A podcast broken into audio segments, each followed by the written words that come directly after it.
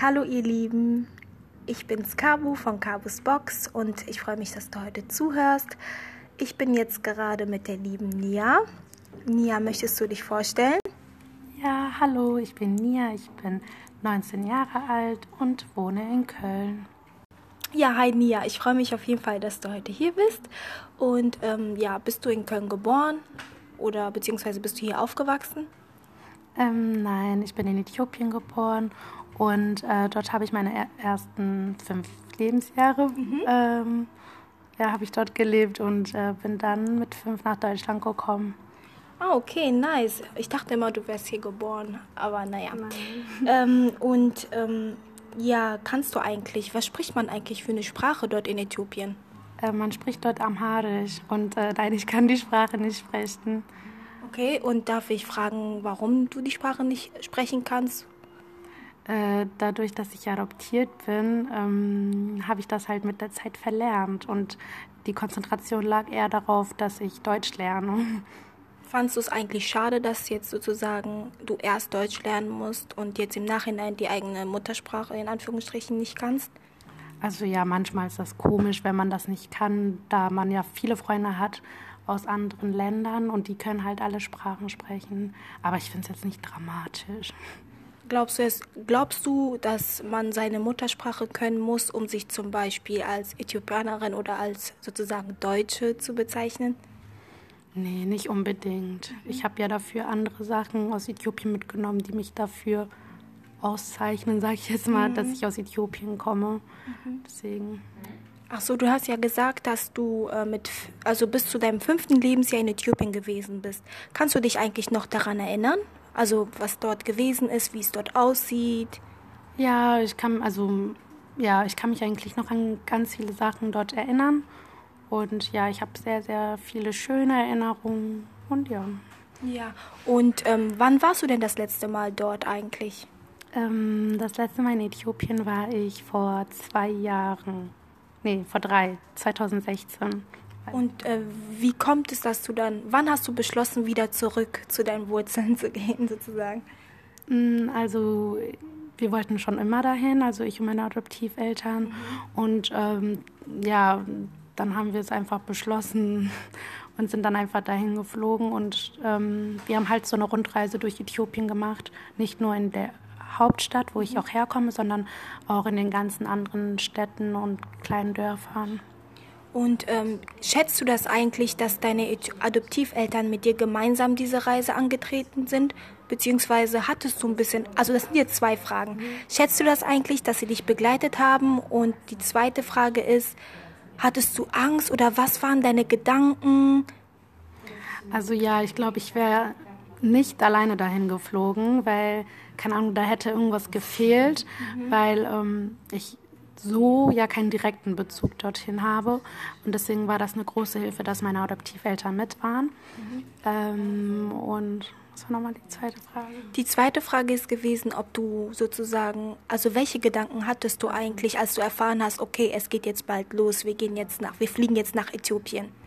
Ja, ähm, ich war sehr aufgeregt, weil ich dort ja auch noch Familie habe und ich die ja dann nach so vielen Jahren wiedergesehen habe. Und da war halt auch sehr viel Aufregung mit. Dabei. Aufregung inwiefern zum Beispiel, dass du die Familie wieder siehst und irgendwie, dass du das Gefühl hast, so dass du sie in Stich gelassen hast, weil du jetzt hier bist. Mhm. Verstehst du mich? Ja. Ähm, ja, so alles in einem Gemischt, und ob ich irgendwie auch noch das erkenne, wie das dort aussieht, mhm. ob ich mich da irgendwie noch zurechtfinde oder keine Ahnung, so alles hat mich so, ich war sehr neugierig und sehr, ähm, ja, aufgeregt. Und wie war das? Was war das erste Gefühl, das du hattest, als du sozusagen deine Familie dort wieder gesehen hast? Ja, also wir kamen so mit dem Bus da an mhm. und äh, meine Beine haben richtig gezittert. Und äh, dann kam mein kleiner Bruder raus, also der ist auch schon jetzt mittlerweile 20. Und ähm, mit dem habe ich halt viel Zeit verbracht. Und ja, dann haben wir uns so richtig umarmt und so. Und ähm, ja, war sehr schön und äh, meine Pflegemutter hat auch ganz viel gekocht und die war halt auch sehr, sehr dankbar gegenüber meinen Adoptiveltern und hat das auch echt gezeigt und ja, war sehr schön. Also für alle, die es nicht wissen, die Pflegemutter in Äthiopien selbst ne, ja. hat, hat für euch dann gekocht, genau. für dich und deine Adoptiveltern. Genau. Ne? Und ähm, hast du irgendwie Bedenken gehabt, dass du jetzt mit deinen Adoptiveltern dorthin kommst, weil beide ja also weiß und Deutsche sind? Oder hast du dir eigentlich gar keinen Kopf drum gemacht? Nee, eigentlich gar keinen Kopf, weil ähm, das war ja von Anfang an klar, auch für meine Pflegemutter, dass ich in eine deutsche Familie komme. Und die hat ja auch das Ja dazu gegeben. Also ohne ihrem, ihre Akzeptanz dazu, mhm. sage ich jetzt mal, würde ich gar nicht in die Familie gekommen sein. So. Und deswegen, und deswegen hatten die auch beide ein gutes Verhältnis zueinander.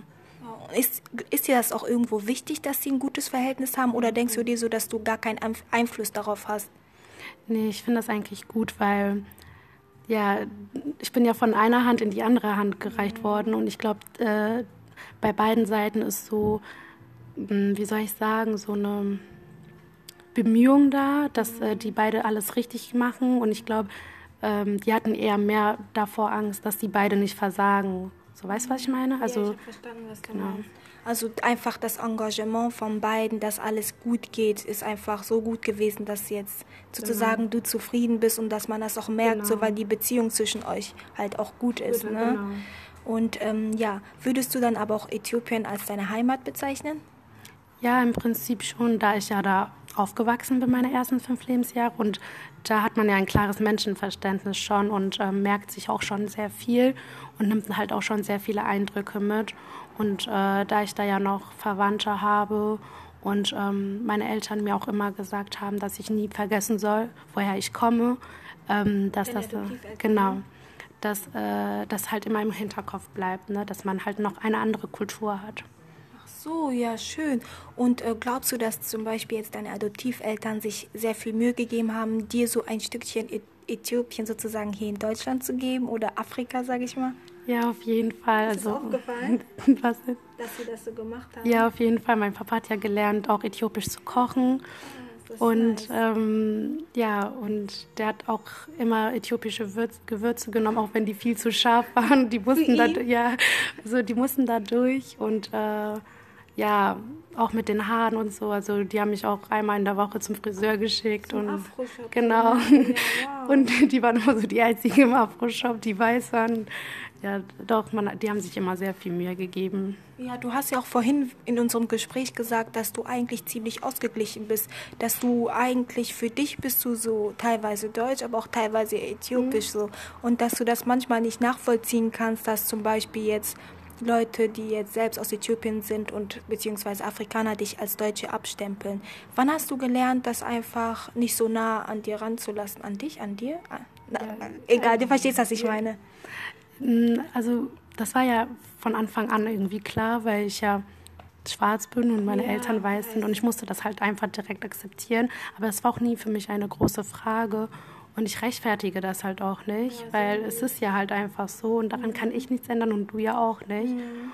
Und ähm, ja, es sind halt eher die Menschen, die das dann halt einen Unterschied machen. Was ich jetzt bin, ich würde trotzdem sagen, dass ich eine Deutsche bin, aber auch halt eine Afrikanerin bin. Ja. So, ja. Du würdest dich einfach nicht äh, davon, also ein, du, möcht, du möchtest dich einfach gar nicht entscheiden zwischen genau, den beiden. Ich möchte jetzt nicht mich, ähm, nennt man das so, kategori kategorisieren, genau so. Ich, ich bin eine Deutsche, weil das und das und ich bin Afrikanerin, weil, weil das, das, und das. das. So, ja. So beide haben, also ich. Dich beeinflusst genau, auch, ne? genau. Und ich habe auch die ähm, so, so wie nennt man das so, beide, beide Eigenschaften, ja. so von beiden Seiten. Deswegen will ich mich da jetzt auch gar nicht festlegen. Ach so. Und ähm, ja, bevor wir langsam zum Schluss kommen, so was würdest du jemanden raten, der zum Beispiel jetzt auch adoptiert ist und schwarz ist, also vom weißen mhm. Elternteil, aber sozusagen damit nicht zurechtkommt, das Gefühl hat, sich irgendwie entscheiden zu müssen zwischen Afrika und sozusagen Europa? Ja, also ich würde ja, wie bist du damit umgegangen? Ja, also ich glaube, das ist doch eine große Erziehungssache von den mhm. Eltern. Meine Eltern waren halt immer weltoffen und haben alles akzeptiert. Du glaubst, das macht viel aus? Ja, dass man, also ich glaube schon, dass das viel ausmacht, aber auch halt nicht auf andere hören, was die sagen, sondern dass einfach andere dich nicht genau, ne, sondern du selbst. Ja, ich selber sehe mich so und das ist auch gut so und was andere dann darüber sagen, das ist dann denen überlassen, aber mhm. das sollte nicht so eine große Meinung äh, in meinem Kopf sein, so. Okay, würdest du dann selbst später dann Kinder noch adoptieren zusätzlich? Also ich glaube, ich würde auch gerne eigene Kinder haben, also so leibliche Kinder, mhm. aber ich mhm. glaube, dass... Warum unbedingt? Keine Ahnung, weil das dann so richtig meins, meins ist. Yeah. Aber ähm, ich hätte, glaube ich, auch keine Probleme, Kinder zu adoptieren. Also ich würde gern beides haben. So misch. Ja, okay. Ich freue mich, Nia, dass du hier warst und ich hoffe, ihr da draußen hattet auch ganz viel Spaß beim Zuhören.